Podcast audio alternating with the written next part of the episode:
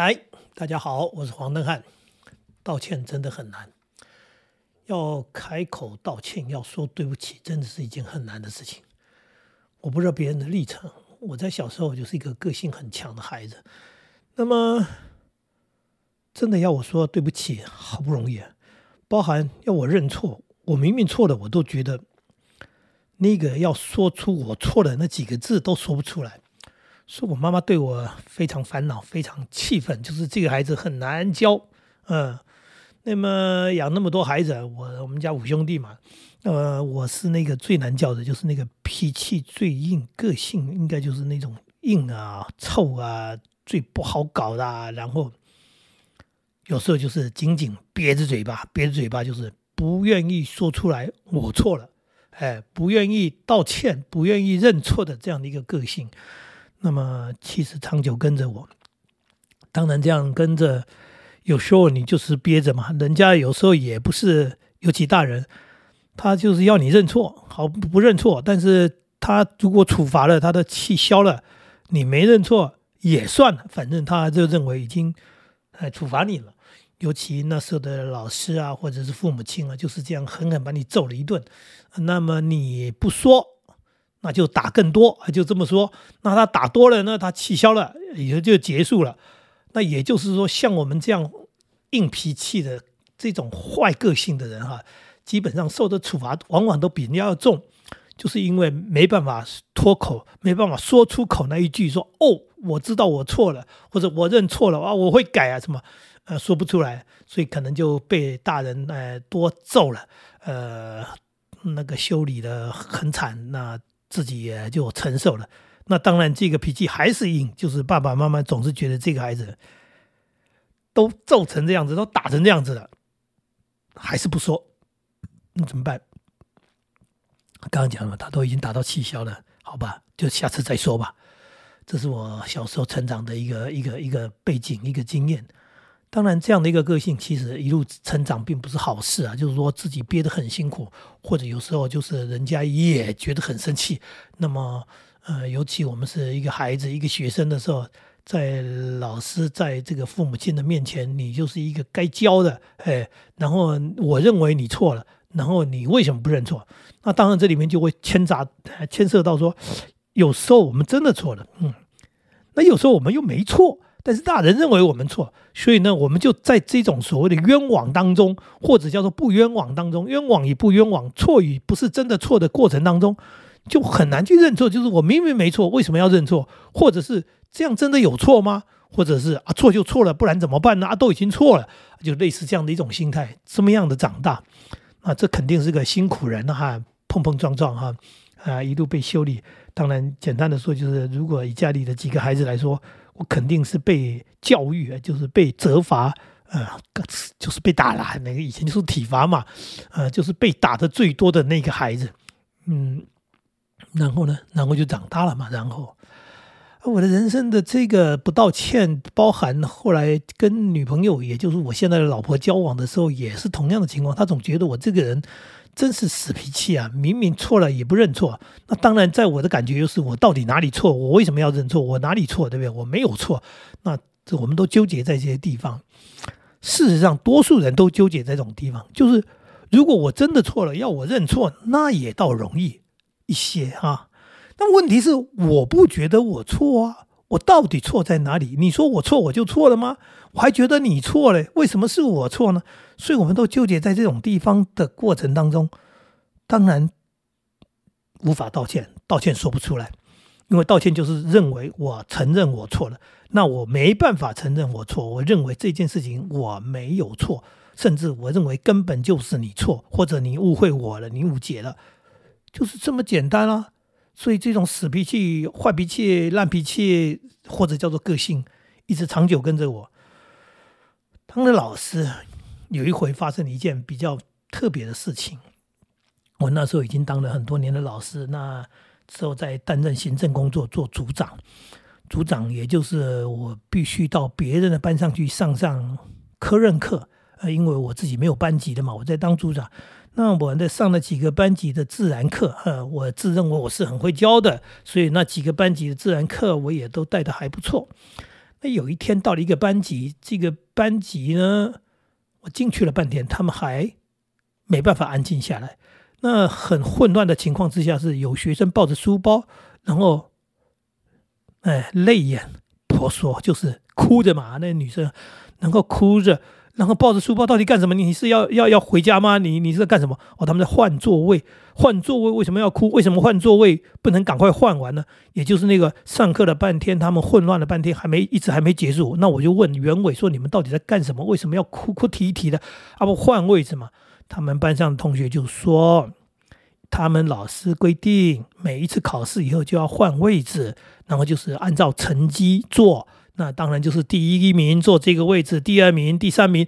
那那个女同学大概自尊心强，那次考试考得不好，然后她必须要换位置，换到比较后面，也就是她的名次退步了嘛。然后在这样的过程当中，好几个同学就是很委屈的、很不开心的，他们必须要。嗯，换到比较差的位置。所谓比较差，就是被标记啦，不是那个位置比较差。就是我刚讲你从第一名，你可能要退位做到第三名，第三名可能做到第五名、第八名。所以呢，那个混乱当中，就是有人很难过的、很伤心的、舍不得他原来的位置。总而言之，那一种混乱让我觉得很不开心。而且我的不开心是，这是什么教育啊？什么年代了？怎么会有老师用这种这么这么古板、这么可笑的一种标签？的一种方式，在在教学，在带班级，那当然那不是我的班级嘛，偏偏那是我的学姐，那个那个老师班导师是我的学姐，资历比我还深，嗯。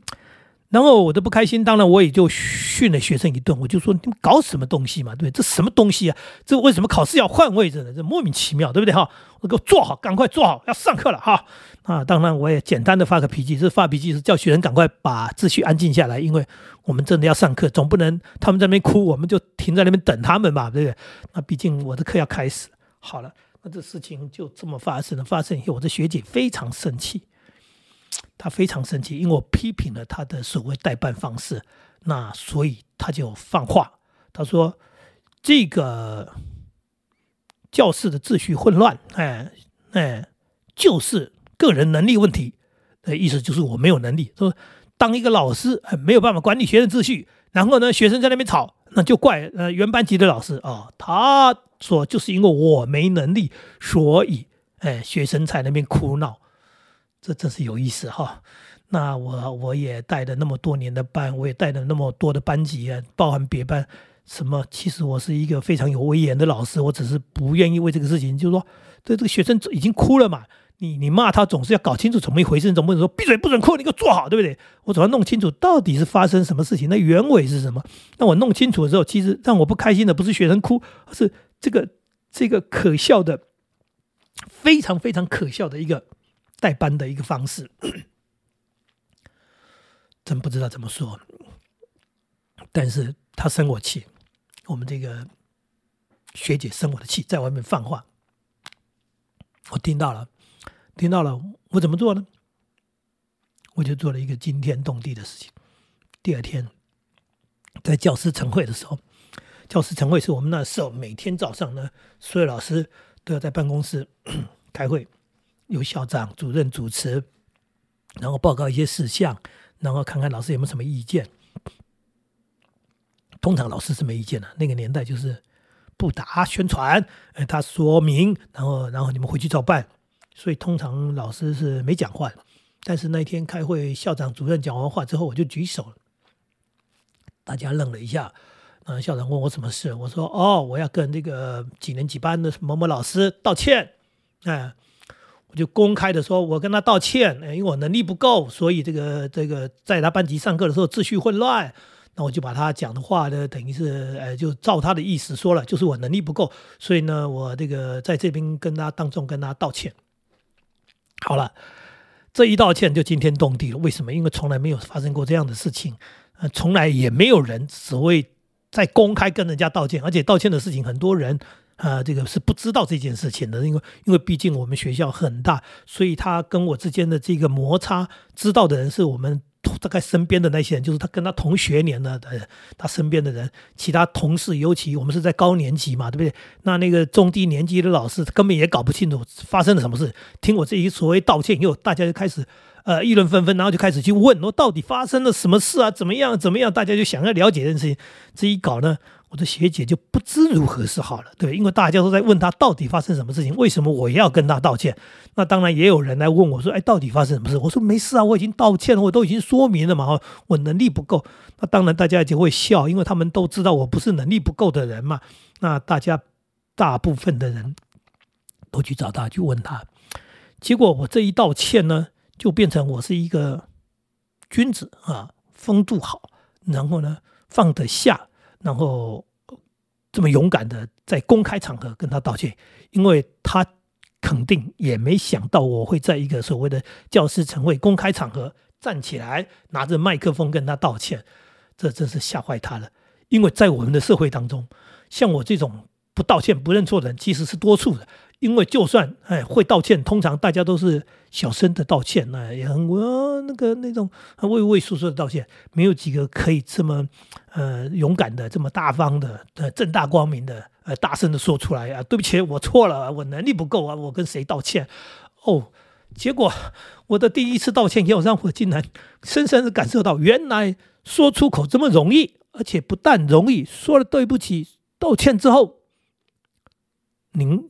不是损失，您不是丢脸，你是得到更多，得到的更多是什么？被道歉的人反而是比较啊，应该叫做比较悲惨的，就是大家在询问他为什么人家要跟你道歉的时候，你还解释不清，呃，好有趣的一个经验。但是这个经验也带给了我一些人生的力量，就是后来我发现我我知道怎么把道歉说出口了，在跟。家人的相处，跟朋友的相处，甚至在我做一个后来我去当了主任校长，尤其当校长这十二年当中，在主持会议，在学校的一些事务上的时候，我发现有时候我就是直接道歉，哎，就解决问题了，不用掩盖，不用争执，不用在那边强词夺理，不用在那边辩论，啊，我道歉，啊，我道歉，那也许我是为我的态度道歉。也许我是为我用的词道歉，也许我是为这一件事情，呃，什么样的一种状况道歉？当然，道歉不是说啊我错了就讲完了，而是在这个我错的这个过程当中，我承认我是在哪一个部分的错啊？我那一天，哎，我的态度不好，我的口气不好，我为我的口气不好道歉，对不对？不是那件事情我错吗？我口气不好，对不对？我那一天啊，我那一件事情，我为哪一个部分我来道歉？我发现。当我学会道歉之后，好多的事情都迎刃而解。也就是我们的社会当中，我们人与人的互动当中，还真少有道歉这件事情。当有人认真的道歉的时候，对方往往不知如何是好，他不知道如何接下这个道歉，反而他变得尴尬不已，他变得不知如何是好。所以非常有趣的一件事情。然后这样的发生，真的给我人生产生了力量。后来，我也学会了怎么跟老婆道歉，我学会了怎么跟我的孩子道歉。我发现有好多人最困难的就是无法往下道歉，也就是说，做长官的没办法跟部属道歉，呃，做父母的没办法跟孩子道歉，做老师的没办法跟学生道歉，因为大家都习惯我比你高一阶、高一等，我是教导你的人，我是你的长官，我是带领你的人，我怎么可能？跟你认错，跟你道歉呢，对不对？我怎么跟我的孩子道歉呢？结果我们就把自己卡在一个高高的悬崖上面，高高在上，哎，高高在上，但是非常的可怜，因为孤单下不来，问题解决不了，甚至那个隔阂越发啊越深，然后就是距离越远，然后事情更糟。简单的说就是。你没办法解决那个问题，原因是你放不下身段，你说不出口，你不知道如何道歉，你没学过道歉，你总是希望人家跟你道歉啊，呃，希望孩子跟你说对不起，希望学生跟你说对不起，希望你的部属、你底下的人跟你说啊，对不起，我做错了。所以呢，你就是开心在、爽在人家跟你道歉，从来你没学会如何对别人说出对不起，这个就是一个很困难的事情。但是我学会了以后，我发现它不难，而且它不但不难，它好用，它不但好用，它解决了好多问题。尤其我们跟孩子之间的一些事情，当父母亲愿意低下头来，当父母亲放下身段，跟孩子去说出对不起之后，好像好像所有的问题都解决了，孩子也跟你说对不起了。因为刚讲了嘛，态度常常是双方面的态度。两个人如果是吵架的话，谁的态度好？两个人的态度都不好，哪里有个人态度好的，对不对？嗯，那吵架的人，还有说一个态度好，一个态度不好，两个人态度都不好，这跟我太太之间的关系不就是这样吗？夫妻之间常常不是讲说你态度不好，那另外一个人好像自己态度很好一样，其实两个人态度都不好，但是是谁能够先说出口，谁能够先道歉的是赢家，呃，先说对不起的人，先放下的人。是赢家，赢在哪里？不是你赢得什么，而是你就成功的解决问题，你就是解决问题的那个人，这才是了不起的人。我们并不是在吵架当中，在争执当中，在要赢什么东西？你赢到什么呢？赢到乐透吗？赢到奖金吗？赢到奖品吗？你什么也没赢到，你常常呢，你得到的只是更多的。受伤，或者更多的气愤，或者是彼此之间哎出的不信任，或者是不开心，或者是更多的怨怼埋怨，然后看破啊，那那才可怕嘞，对不对？当一个人被人家看破啊、被看破的时候，那就完蛋了。所以，当我们把这个放下之后，这些问题后续的问题没有了，所以赢得的是什么？赢得的反而是一种尊敬啊！赢得的是你解决了问题，你把啊这个。火山熄灭了啊！你把这个裂缝给缝合了，哎，这了不起吧？而这了不起，竟然不是你花了多大的力气，而你只是放下身段，愿意开口说“我错了，我认错”，或者是“对不起，我对不起啊，我情绪不好，我态度不好，我用词用语不好啊，我真的是不应该。”你能够说得出口的话，那就是一件很棒的事情。我也曾经遇到一个妈妈，在演讲的时候，他跟我讲说，他的亲子关系非常糟糕。他跟他的孩子，他的孩子都念高中，他孩子已经不跟他讲话，跟他住在同个家里面，但是从来不跟他交谈。我说：“你跟他道歉吧，因为你，哎，真的做错了什么，所以他才有那么大的怨恨。”他说：“我怎么道歉？他连话都不跟我讲。”我说：“你写封信给他吧，对，你就写封信，然后把你的内心。”你的你的痛苦，你的疑惑，然后你想要，哎，解决这个问题，你想要恢复美好的亲子关系，你就跟他道歉。你说妈妈没经验，妈妈不懂得怎么当妈妈，那妈妈犯了错的地方，请你原谅我。然后你可以让我教我怎么当妈妈妈，我们重新开始，就是对不对？我可能只是为了你好，但是我在为你好的过程当中，我可能做错了很多事情，讲错了很多话。然后你是不是可以给我，哎，有有一个机会啊，重新开始？哦，他写的这封信。他得到一个非常好的回应，就是孩子竟然就开始跟他讲话了，而且他们还有一个最棒的对话，就是我觉得这妈妈真有智慧。他很开心以外，他跟他孩子讲说：“可是妈妈有时候还是会犯错，如果我下次又犯错的时候，请你赶快提醒我，你就告诉我说，妈妈妈妈，你又怎么怎么了，然后我就会知道我在犯什么错了。”你看这一个妈妈多么有智慧啊！她本来卡在那个地方，她后来不但把这个问题解决了，她还把以后的问题也解决了。因为她告诉孩子说：“你可以提醒我，如果我犯错的话，你可以提醒我。”哎，那就代表什么？